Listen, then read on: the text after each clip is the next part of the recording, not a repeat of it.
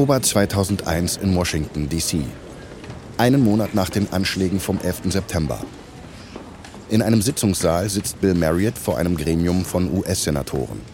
Der 69-jährige Chef von Marriott International will um Hilfe bitten. Es ist eine schwierige Lage. Das Marriott World Trade Center liegt in Schutt und Asche. Die US-Armee führt Luftangriffe in Afghanistan durch und die Hotelbranche liegt in Scherben. Die Regierung hat bereits den Fluggesellschaften aus der Patsche geholfen, aber sie tut bisher nichts für die angeschlagenen Hotels. Bill hofft, das heute zu ändern. Er beugt sich in Richtung seines Mikrofons und trägt sein Anliegen vor.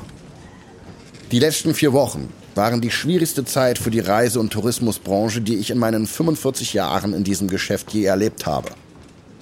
Unmittelbar nach dem Anschlag gingen die Buchungen unserer Hotels in den Vereinigten Staaten um 94 Prozent zurück. Das Hotelgewerbe ist sehr kapitalintensiv und hat Hypothekenschulden in Höhe von etwa 150 Milliarden Dollar. Viele Hotels werden ihre Raten nicht mehr zahlen können. Bill bittet die Senatoren deshalb um eine Steuererleichterung. Reisende sollen für das laufende Jahr 500 Dollar von der Steuer absetzen können, wenn sie Reisen und Hotels buchen. Der Senator von Illinois, Peter Fitzgerald, weicht Bills Bitte aus. Mir liegt eine Aussage des CEOs von, ich glaube, Hilton Hotels, Stephen Bollenbuck, vor. Ich zitiere. Ich denke, es wäre unpassend, wenn wir uns für staatliche Subventionen anstellen. Das wäre unschicklich und wenn ich die Regierung wäre, würde ich uns nichts geben.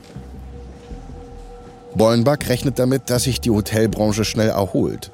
Und durch seine Ablehnung staatlicher Unterstützung lässt er Marriott keine andere Wahl, als die Folgen der Krise selbst zu tragen. Marriott kündigt Entlassungen an, reduziert Ausgaben und hofft auf bessere Zeiten. Bei Hilton ist währenddessen von der Krise wenig zu spüren. Das Unternehmen nutzt die Buchungsflaute, um seine Hotels zu renovieren und zu versuchen, den geschwächten Konkurrenten Marktanteile abzunehmen. Doch Marriott und Hilton steht ein unerwarteter Wandel der Branche bevor. Eine neue Generation von Reisenden rückt nach. Und sie hat andere Vorstellungen davon, wie ein Hotel zu sein hat. Sie lehnt die monotonen, gleich aussehenden Zimmer der großen Hotelketten ab und nutzt das Internet, um Zimmer in angesagten Hotels mit ausgefallener Einrichtung zu buchen. Dieser Trend wird die Hotelbranche neu definieren. Und sowohl Hilton als auch Marriott müssen sich entscheiden. Anpassen oder pleite gehen.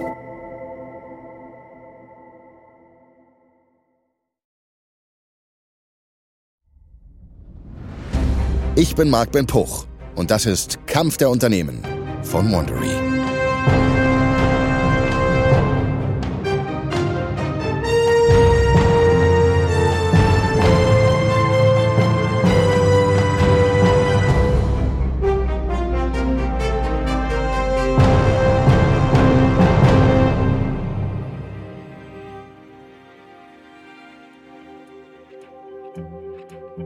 In der letzten Folge kämpfte Hilton im Übernahmekrieg der 90er Jahre ums Überleben.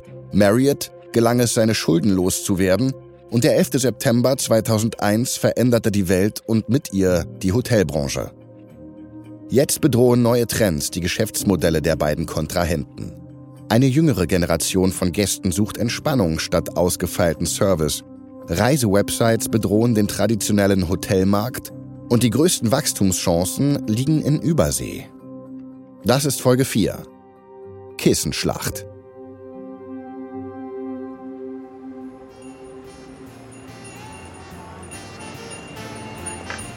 Dezember 2001 in New York City.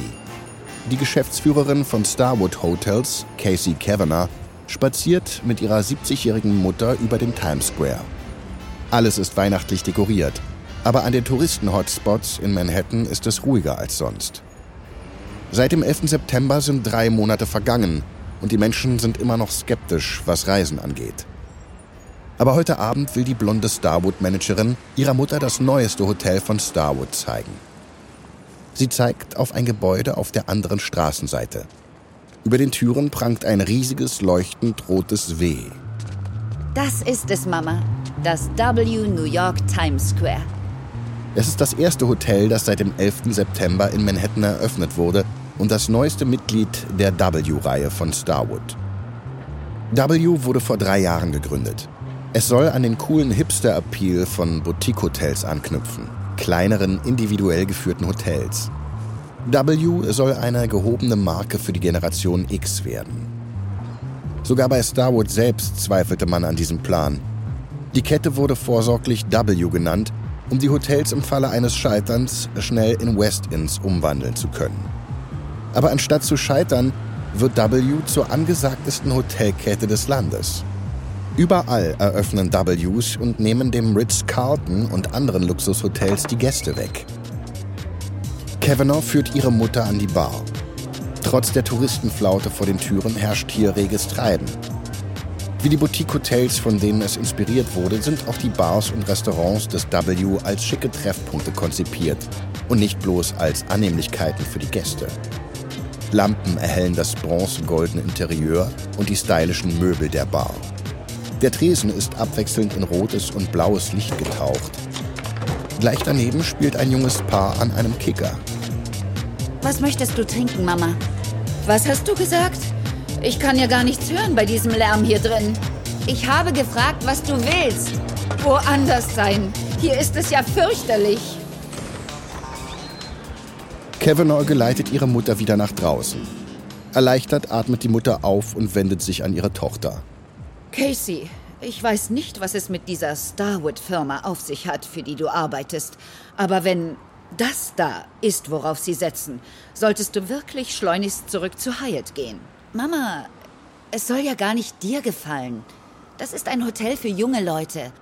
Und die wollen coole Hotels, keine spießigen Bettenburgen.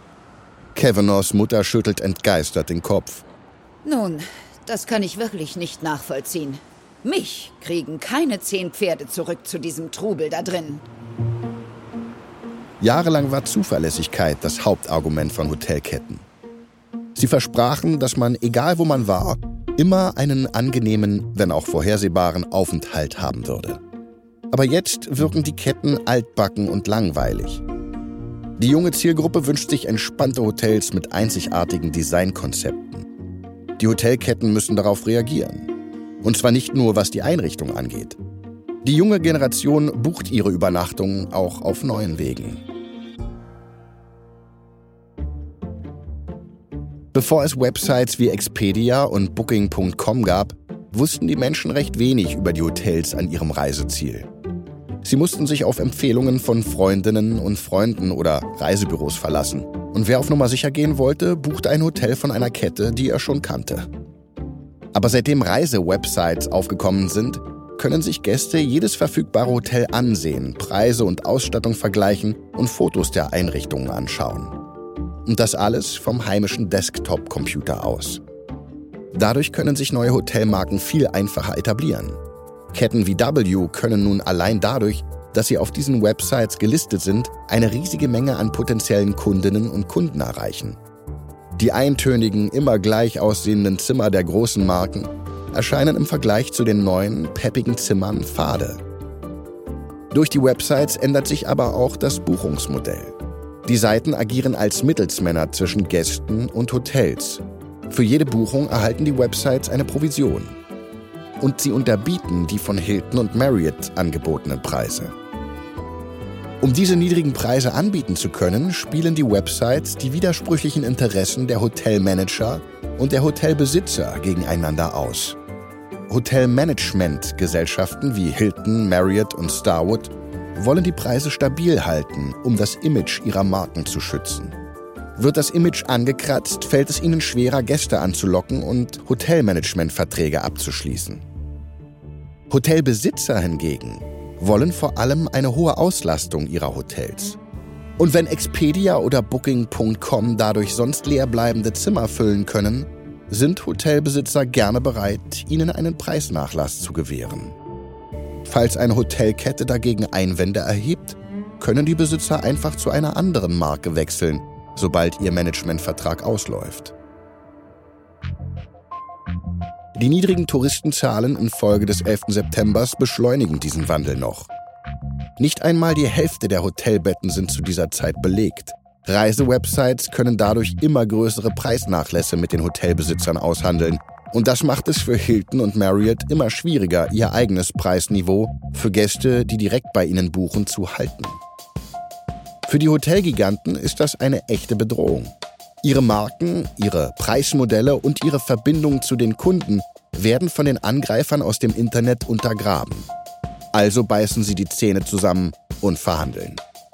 Im Jahr 2003 schließt Hilton einen Deal mit Expedia ab. Hilton wird seine Hotels exklusiv auf Expedia listen. Im Gegenzug senkt Expedia seine Provision und verpflichtet sich, die Preise von Hilton nicht zu unterbieten. Dann kündigt Hilton an, dass seine 13 Millionen Hilton Honors Mitglieder nur noch Prämien erhalten, wenn sie direkt bei Hilton buchen. Innerhalb eines Jahres werden fast alle Online-Reservierungen von Hilton auf der eigenen Website vorgenommen. Andere Unternehmen folgen Hiltons Beispiel und verhandeln ähnliche Deals mit den Reisewebsites. Langsam erholt sich die Branche auch vom Schock des 11. September. Die Hotels füllen sich wieder, die Zimmerpreise steigen. Und während die Gäste zurückkehren und wieder mehr und mehr Betten belegt sind, suchen die Unternehmen neue Wege, sich von der Konkurrenz abzusetzen. Dieses Mal sind es die Betten selbst. In den späten 90er Jahren war das typische Hotelbett ziemlich unattraktiv. Eine einfache Schaumstoffmatratze mit einem dunklen Polyesterlaken. Das war pflegeleicht, Flecken blieben unsichtbar und auch Milben konnten sich schwieriger in den Betten einnisten. Allerdings waren die Betten dadurch auch nicht besonders komfortabel. Starwood sah seine Chance und entwickelte ein neues Bett für seine W-Kette. Das sogenannte Heavenly Bed glänzt durch seine Federkernmatratze aus Premium-Schaumstoff sowie der Bettwäsche aus hochwertigerem Stoff. Das Bett wurde ein voller Erfolg so sehr, dass sich die Gäste allein wegen des Bettes beim Buchen für W entschieden.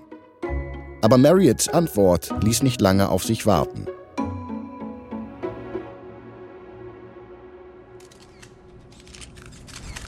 Januar 2005 in Bethesda, Maryland. Bill Marriott feiert mit seinen drei erwachsenen Söhnen medienwirksam eine Pyjama-Party. Der 72-jährige CEO sitzt auf der Kante eines Betts und trägt einen karierten Schlafanzug und einen weißen Marriott-Bademantel. Er grinst in die Kameras der Journalisten, während einer seiner Söhne einen Teddybär umarmt. Ab heute wird es in 2400 unserer Hotels diese neuen Betten geben. Bill streicht mit der Hand über das Bett. Statt einer dünnen dunklen Decke ist es mit flauschigen weißen Bettdecken und einem Übermaß an Kissen ausgestattet. Diese Bettdecken werden für jeden neuen Gast frisch gewaschen. Wir investieren stolze 190 Millionen Dollar, um einen erholsamen Schlaf für unsere Gäste sicherzustellen. Das wären heute knapp 280 Millionen Euro. Aber Hilton geht sogar noch weiter. Im Jahr 2005 gibt das Unternehmen eine Milliarde Dollar aus, heute knapp 1,5 Milliarden Euro, um seine eigene Antwort auf Starwoods Heavenly Bed auf den Markt zu bringen das Hilton Serenity Bed. Schon bald preist jedes Hotel die Fadenzahl seiner Bettwäsche an und begräbt die Betten unter Bergen von Kissen. Während diese Kissenschlacht noch in vollem Gange ist, wenden sich die Blicke nach Asien. Die Volkswirtschaften Chinas, Südkoreas und Indiens explodieren und alle globalen Hotelmarken versuchen sich einen Teil dieser neuen Märkte zu sichern. Aber während Marriott und Starwood nach Asien vorstoßen, sitzt Hilton Hotels zu Hause fest. 1967 hatte Hilton den internationalen Teil des Unternehmens verkauft. Außerhalb Nordamerikas gehört die Marke Hilton der britischen Hilton Group. Das amerikanische und das britische Hilton arbeiten zwar seit 1996 eng zusammen, aber die Zusammenarbeit umfasst nur einige Bereiche. Auf die Geschäfte in Asien hat das amerikanische Hilton nur sehr begrenzten Einfluss.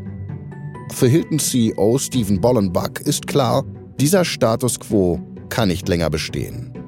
Also beschließt er 2005 in den sauren Apfel zu beißen. Für 5,7 Milliarden Dollar, heute etwa 8,3 Milliarden Euro, kauft er das internationale Geschäft zurück. Die Wiedervereinigung erweitert das Repertoire des Unternehmens um 400 Hotels und lässt den Vorsprung von Marriott auf nur noch 13.000 Zimmer schrumpfen. Aber dieser Vorstoß Hiltons erregt auch ungewollte Aufmerksamkeit.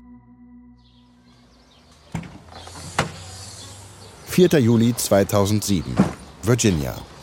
Chris Nassetta packt seine Angelausrüstung in seinen Geländewagen. Er ist 44 Jahre alt und der Chef von Host Hotels and Resorts, dem Hotelentwickler, der 1993 von Marriott ausgegliedert wurde. Aber heute hat er frei. Es ist der amerikanische Unabhängigkeitstag und das Einzige, was heute auf seiner Agenda steht, ist ein Angelausflug mit seinen Töchtern. Er klappt den Kofferraum zu. Hey, alles gepackt. Los geht's, die Fische warten nicht. Während er auf seine Töchter wartet, checkt Nassetta schnell sein Blackberry. Eigentlich erwartet er keine Nachrichten. Immerhin ist es der Nationalfeiertag. Aber sein Posteingang ist voll mit E-Mails. Sofort befürchtet er, dass etwas Schlimmes passiert ist. Während seine Töchter in den Wagen steigen, öffnet er eine der Nachrichten. Es ist keine schlechte Nachricht, aber trotzdem ist sie schockierend. Gestern Abend wurde Hilton von der Private Equity Firma Blackstone aufgekauft. Damit endet die lange Verbindung der Familie Hilton zum Unternehmen. Aber das ist nicht der schockierendste Teil. Papa, kommst du? Nasetta rührt sich nicht vom Fleck. Er ist viel zu verblüfft, wie viel Blackstone für Hilton bezahlt hat. 26 Milliarden Dollar, heute umgerechnet fast 36 Milliarden Euro. Das sind 40 Prozent mehr als der Marktwert von Hilton zu diesem Zeitpunkt. Es ist eine der teuersten fremdfinanzierten Übernahmen aller Zeiten. Diese Übernahme verwandelt Hilton in ein privates Unternehmen mit enormen Schulden. In der Folge davon verlässt CEO Stephen Bollenbach die Firma. Und wer auch immer sein Nachfolger wird, erbt ein Unternehmen, das Gefahr läuft, unter einem Schuldenberg begraben zu werden. Sommer 2007 in Washington, D.C. In einem Restaurant versucht Jonathan Gray, der Immobilienchef von Blackstone, den CEO von Host Hotels and Resorts, Chris Nassetta, für Hilton zu begeistern. Gray ist 37 Jahre alt und der Kopf hinter Blackstones Übernahme von Hilton. Aber er ist besorgt. Billige Kredite haben die Übernahme attraktiv gemacht. Doch nun ändert sich die Finanzlage.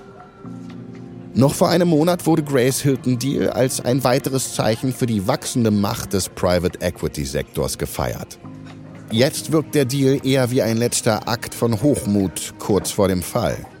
Sogar einige der Banken, die die Übernahme finanziert hatten, sind mittlerweile angeschlagen. Gray blickt Nassetta in die Augen.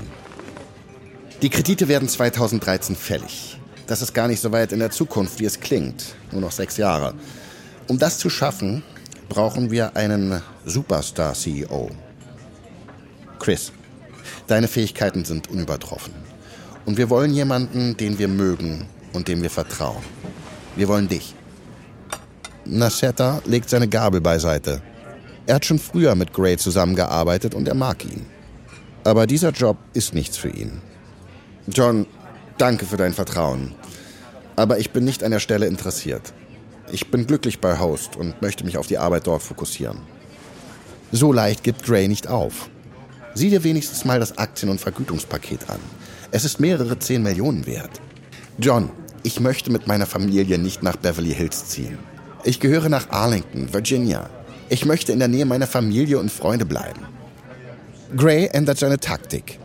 Schmeicheleien und Geld scheinen nicht zu funktionieren.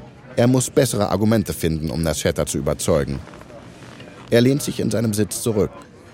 Chris, ich habe Blackstone dazu gebracht, Hilton zu kaufen, weil es voller vergeudeter Chancen steckt. Es besitzt all diese Marken. Aber außerhalb der USA betreibt es nur eine Handvoll Hotels. International hat das Unternehmen ein gigantisches Potenzial, das nur darauf wartet, ausgeschöpft zu werden. Nassetta nickt. Stimmt, Hilton sollte sich auch mehr auf das Management als auf den Besitz von Hotels konzentrieren. Gray beugt sich vor. Ganz genau. Hilton hat einige der prestigeträchtigsten Hotels der Welt. Das Waldorf Astoria, London Park Lane. Aber es kann nichts mit ihnen anfangen. Wie meinst du das? Hilton mangelt es an Disziplin. Es ist schläfrig, selbstgefällig. Es müsste die eigenen Standards konsequent in all seinen Hotels durchsetzen. Marriott tut das. Hilton nicht. Deswegen können Gäste sich nicht auf Hilton verlassen. Die richtige Person könnte das in Ordnung bringen. Und So wie ich es sehe, Chris, ist das der Moment, auf den du dein ganzes Leben lang hingearbeitet hast. Gray hat ins Schwarze getroffen. Naschettas Ehrgeiz ist geweckt. Ihm wird klar, dass er bei Host bereits alles erreicht hat, was er wollte. Und noch einiges mehr. Es ist Zeit für ein neues Kapitel. Naschetta stimmt zu. Er zieht nach Kalifornien, um Hilton auf Vordermann zu bringen. Sein Ziel? Unter seiner Führung soll Hilton die Spitze der Hotelindustrie zurückerobern. Aber diese Aufgabe wird deutlich größer, als er erwartet hat. Die Wirtschaft steht kurz vor dem Kollaps und droht Hilton in seinen Schulden ertrinken zu lassen.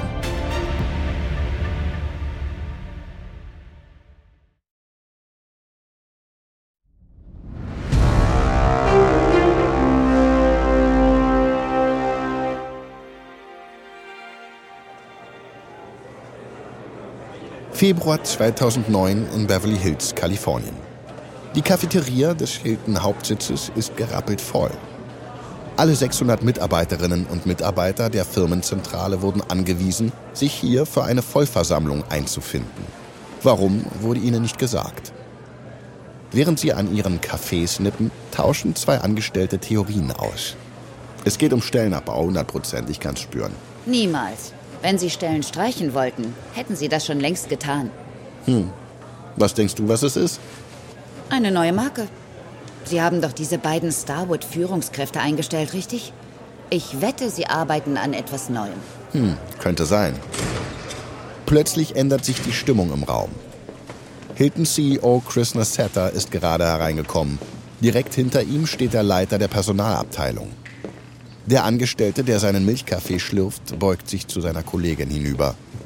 Siehst du, er hat die Personalabteilung dabei. Das bedeutet definitiv Stellenabbau.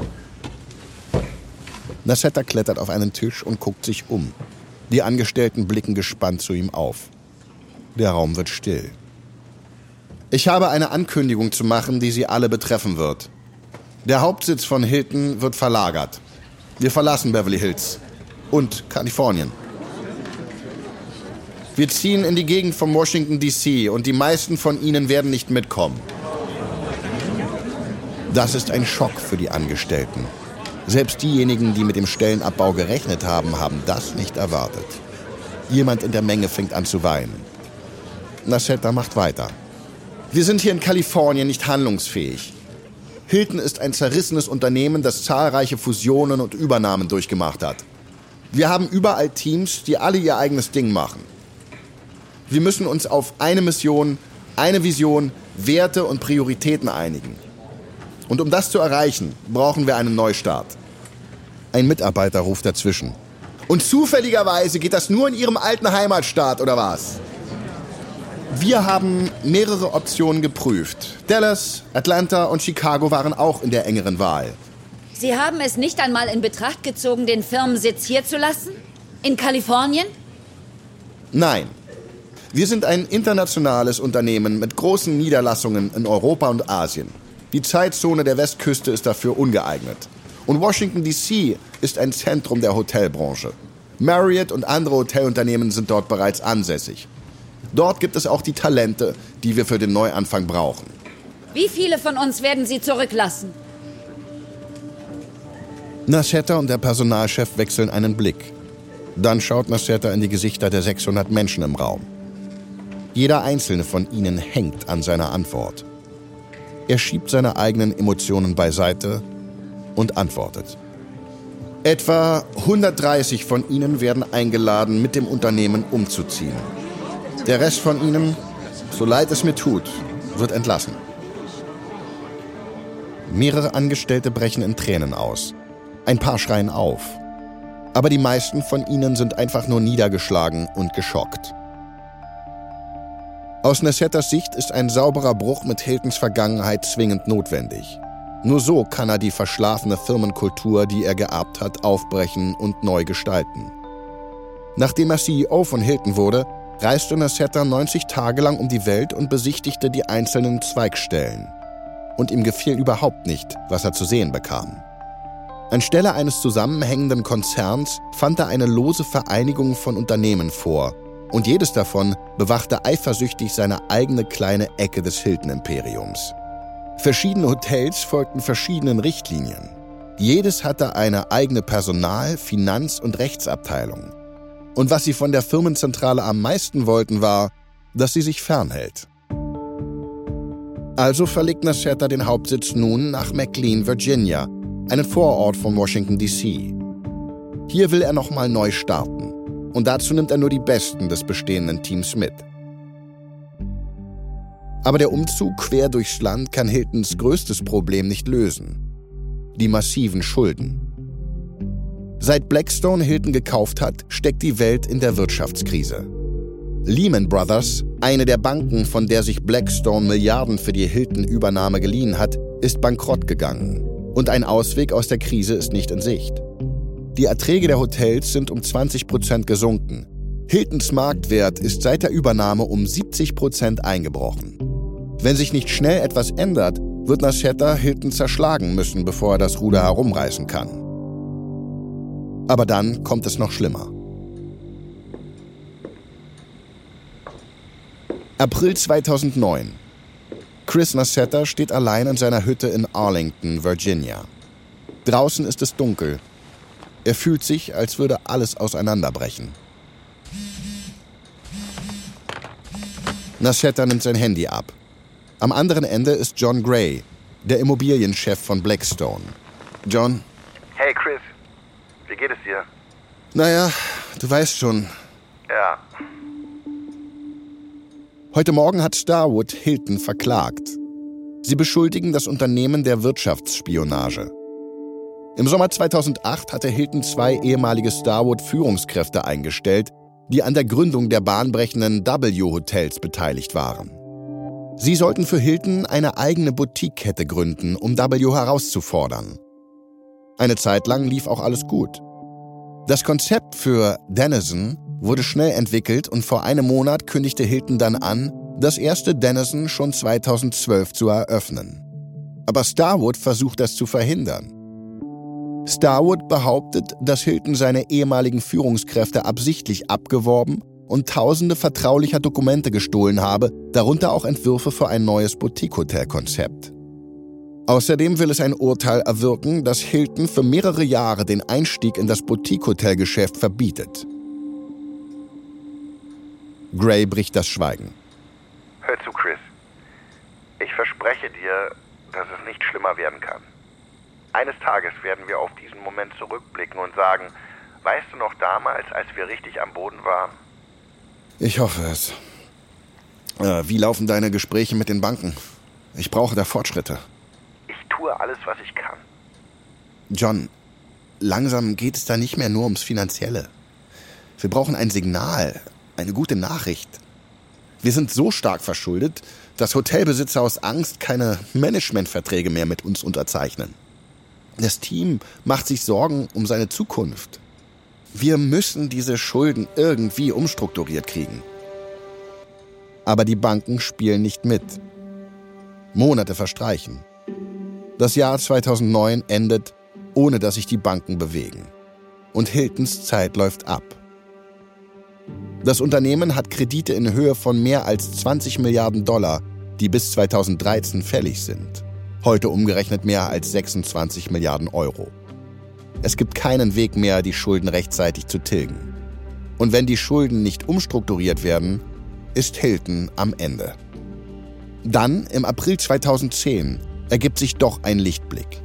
Die Banken erklären sich bereit, 4 Milliarden Dollar der Schulden abzuschreiben und die Kredite bis 2015 zu verlängern. Im Gegenzug zahlt Blackstone den Banken 800 Millionen Dollar und überlässt ihnen Hilton-Aktien, die sie verkaufen können, sobald das Hotel wieder an der Börse notiert ist. Jetzt, wo ihm die Banken nicht mehr im Nacken sitzen, kann das Shatter endlich loslegen. Er beschleunigt die internationale Expansion von Hilton und macht die Hilton Honors Prämien attraktiver, indem er es einfacher macht, die Punkte einzulösen. Außerdem zentralisiert er Hiltons Technologie und beseitigt das Chaos aus Personal-, Finanz- und Rechtsabteilungen. Dadurch können hunderte Millionen unnötiger Kosten gespart werden. Hilton eröffnet nun fast jeden Tag ein neues Hotel. Nasetta legt auch den Rechtsstreit mit Starwood bei. Er zahlt 75 Millionen Dollar und willigt ein, nicht vor 2013 eine Boutique-Hotelkette zu gründen. Mit dem Umzug nach McLean ändert sich die Atmosphäre in der Firmenzentrale. Die Zeit der schläfrigen Tage ist vorbei. Im Sommer 2013 steigt Hiltons Umsatz auf mehr als 9 Milliarden Dollar, heute etwa 11 Milliarden Euro. Das reicht, um Blackstone davon zu überzeugen, den Hotelriesen an die Börse zu bringen.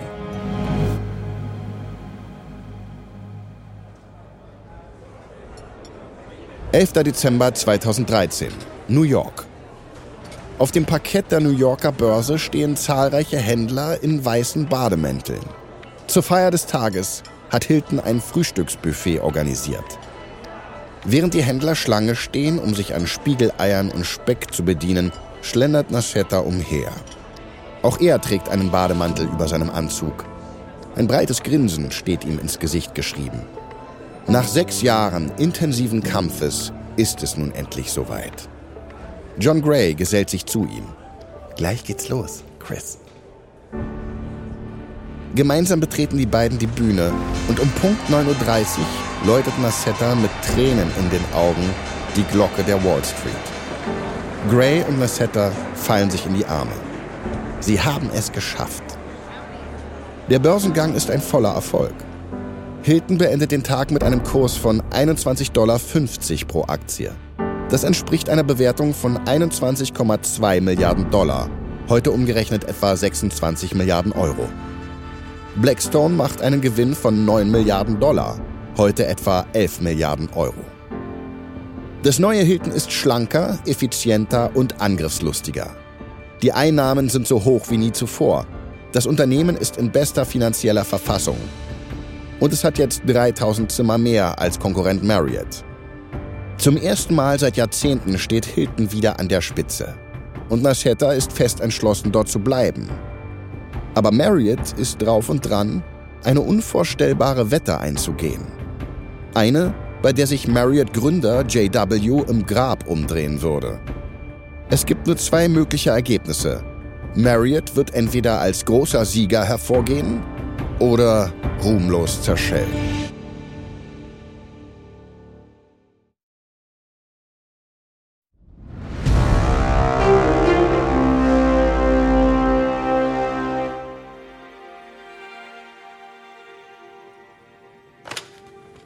Oktober 2015 in der Marriott-Zentrale in Bethesda, Maryland.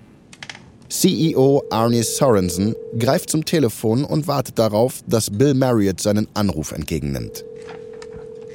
Sorensen ist ein großer, schlanker Mann mit glattem, dunklen Haar. Er ist der erste Marriott-CEO, der nicht zur Familie gehört. Aber Bill Marriott ist immer noch der Vorsitzende des Unternehmens und das bedeutet, dass Sorensen seine Zustimmung braucht. Er hat einen wagemutigen Plan. Einen, der das Unternehmen 12 Milliarden Dollar kosten wird, umgerechnet heute knapp 14,5 Milliarden Euro. Bill geht ran. Arnie? Hallo Bill, wie ist die Lage in New Hampshire? Oh, es ist toll hier. Wie kann ich Ihnen helfen? Nun, ich habe da eine Idee, aber sie klingt ein bisschen verrückt. Bill schwant nichts Gutes. Er liebt Ordnung. Für ihn ist sie der Weg der Marriotts. Die detaillierten Richtlinien, die sein Vater JW eingeführt hat, als das Unternehmen nur aus ein paar Hotshops bestand, sind für ihn immer noch ein Paradebeispiel dafür, wie ein Unternehmen geführt werden sollte. Verrückt. Nun, was genau ist diese Idee? Starwood steht zum Verkauf. Und ich denke, wir sollten es kaufen. Es wird etwa 12 Milliarden Dollar kosten. Bill fällt fast das Telefon aus der Hand.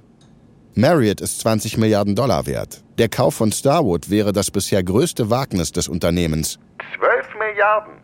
Warum sollten wir das tun? Das läuft doch alles so gut. Warum ein solches Risiko eingehen? Es würde uns zum größten Hotelunternehmen der Welt machen. Und um wettbewerbsfähig zu bleiben, müssen wir mehr jüngere Reisende für uns gewinnen. Starwood hat einige großartige Marken, die genau diese Zielgruppe ansprechen. Aber wir haben doch bereits Edition, Moxie und AC. Wie viele brauchen wir denn noch? Naja, mehr Marken würden es uns ermöglichen, noch mehr Marktsegmente anzusprechen. Ani, ich weiß nicht. Passt unsere Firmenkultur überhaupt mit der von Starwood zusammen? Es gibt nur einen Weg, das herauszufinden. Bill, ich weiß, dass dieser Schritt nicht ohne Risiko kommt. Aber größer zu sein bedeutet, dass wir kosteneffektiver und wettbewerbsfähiger sein können. Hm. Bill, ohne Ihre Zustimmung kann ich das nicht tun. Der Vorstand wird Sie nicht überstimmen, das wissen Sie. Ich glaube daran, dass dies das Richtige für Marriott ist. Aber ich brauche Ihren Rückhalt. Bill ist drauf und dran, den Plan abzuschmettern. Warum sollte Marriott ein solches Risiko eingehen? Aber dann erinnert er sich, wie sein eigener Vater sich vor vielen Jahren verhalten hat. Damals, als Bill Marriott an die Spitze des Hotelgewerbes brachte und JW ihn nur ausbremste. So will Bill auf keinen Fall sein. Okay, Arnie. Vielleicht bin ich zu selbstgefällig geworden. Das, was wir jetzt haben, ist nun mal gut, so wie es ist. Aber ich habe auch gelernt, dass Erfolg nie endgültig ist. Und wenn man denkt, er wäre es, scheitert man. Ein paar Tage später stimmt Bill dem Plan zu. Marriott bietet um Starwood mit und übertrumpft die konkurrierenden Bieter sofort mit einem Gebot von 12,2 Milliarden Dollar, umgerechnet etwa 14,7 Milliarden Euro. Doch dann überbietet der chinesische Versicherungsriese Anbang Marriott mit einem eigenen Gebot von 13,2 Milliarden Dollar. Sorensen ist am Boden zerstört. Anbang ist ein Megakonzern mit 250 Milliarden Dollar an Vermögenswerten in seinem Besitz. Es kann Marriott leicht aus dem Rennen werfen. Trotzdem erhöht Sorensen das Gebot von Marriott auf 13,5 Milliarden Dollar. Anbang antwortet sofort mit einem 14 Milliarden Dollar Gebot. Sorensen findet sich mit der Niederlage ab. Aber dann zieht Anbang plötzlich die Missgunst der chinesischen Regierung auf sich. Unter dem politischen Druck aus Peking zieht Anbang sein Gebot ohne Erklärung zurück. Im September 2016 schluckt Marriott schließlich Starwood und wird zum absoluten Hotelgiganten. Marriott hat nun über 30 Hotelmarken und mehr als 6000 Häuser weltweit. Insgesamt verfügt Marriott über fast 1,2 Millionen Zimmer.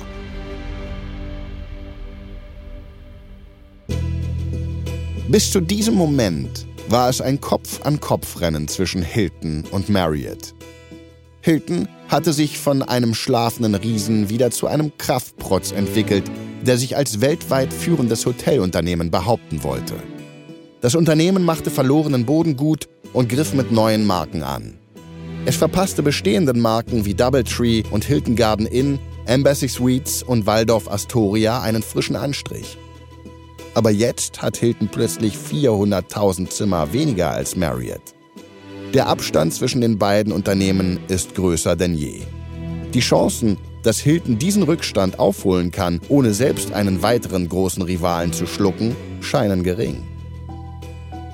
Dass die Schlacht zwischen Hilton und Marriott so ausgehen sollte, hätten sich 1957 wohl nur wenige vorstellen können, als Marriott sein erstes Motel eröffnete. Damals schien Hilton unaufhaltsam zu sein.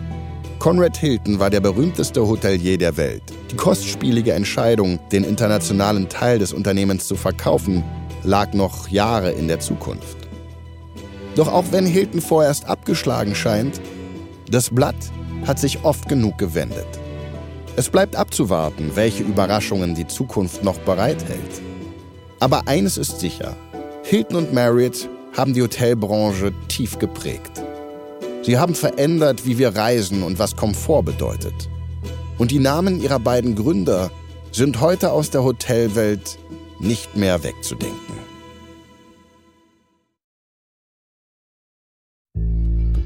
Das war die vierte und letzte Folge von Kampf der Unternehmen Hilton vs. Marriott von Wandery. Falls ihr mehr über die Hiltons erfahren wollt, empfehlen wir euch das Buch The Hiltons von Randy Taraborelli. Und für mehr Informationen zu den Marriotts empfehlen wir euch das Buch Success is Never Final von Dale Van Etter. Kampf der Unternehmen ist eine Produktion von Wandery und Studio J. Ich bin Marc Ben Puch. Und ich bin Aline Staskowiak. Tristan Donovan hat diese Geschichte geschrieben. Bearbeitet von Emily Frost. Für Studio J, Produzent Aljoscha Kupsch. Executive Producer Janis Gebhardt. Das Sounddesign haben Kyle Randall und Florian Balmer gemacht. Gemischt von Fabian Klinke. Für Wondery Senior Producer Patrick Fiener. Executive Producer Tim Kehl, Jessica Redburn und Marshall Louis.